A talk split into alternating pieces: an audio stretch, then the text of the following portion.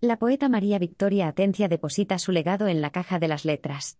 El legado de la poeta María Victoria Atencia permanece desde hoy en la caja de las letras del Instituto Cervantes de Madrid, donde ha presentado el recopilatorio de poemas Una luz imprevista, un recorrido por la poesía de la autora, miembro de la generación del 50, que recorre con su producción de la sazón a la desazón. Hoy vengo a entregar mi legado para la caja de las letras en dos grupos de libros, los destinados a mis herederos, que los recibirán en 50 años, y por otro lado los de la biblioteca del instituto, ha dicho María Victoria Atencia al dejar en la caja número 1004 de la antigua Cámara Acorazada del Instituto Cervantes su legado personal.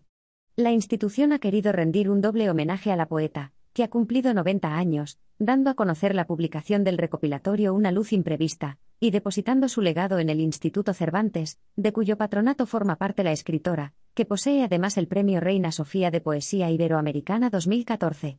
Acompañada por sus hijas, la editora de su nuevo libro Rocío Badía, su secretaria y su nieta, ha dejado en la caja de las letras objetos escogidos cuidadosamente desde el cariño y el aprecio, en el que destacan un estuche editado por la Diputación de Málaga con un CD, y un DVD de grabaciones de poemas leídos por la autora.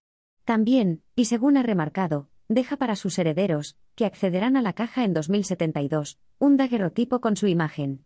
Un conjunto de enseres que forman parte de la caja de las letras desde hoy que el director del Instituto Cervantes, Luis García Montero, ha reivindicado como símbolo del legado cultural iberoamericano. El sentido de la caja de las letras es el sentido del compromiso con la cultura, en el que reunimos creadores de muchas disciplinas culturales. No hay mejor manera de comprometerse con el futuro que reconocer el pasado, ha dicho García Montero, quien ha calificado a la autora como un referente de la poesía contemporánea.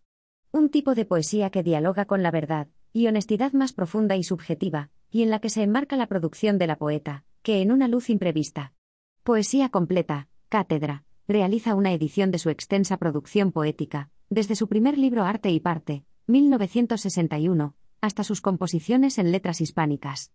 Vemos la evolución de una poeta que busca con serenidad su propia mirada, conformando en cada diálogo un mundo interior muy intenso, desgrana García Montero sobre la obra de María Victoria Atienza, que ensambla poesía meditativa y espiritual, y que ayuda a conformar la verdadera riqueza de cada país, su cultura.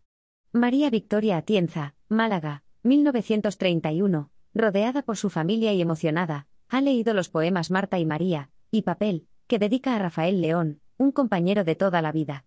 También ha agradecido la labor de compilación de poemas a Rocío Badía, editora del libro.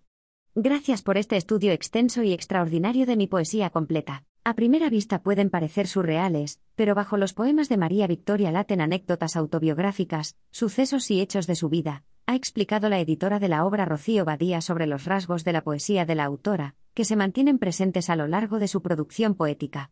Para Juan Antonio González Iglesias, poeta y profesor de la Universidad de Salamanca que ha estado presente durante la presentación, el trato del tiempo es clave en la obra. Hay un juego que se establece en esta poesía por el que el tiempo no existe, es sobrepasado por pensar que no estamos sujetos a él, ha dicho por su parte. María Muñoz Rivera.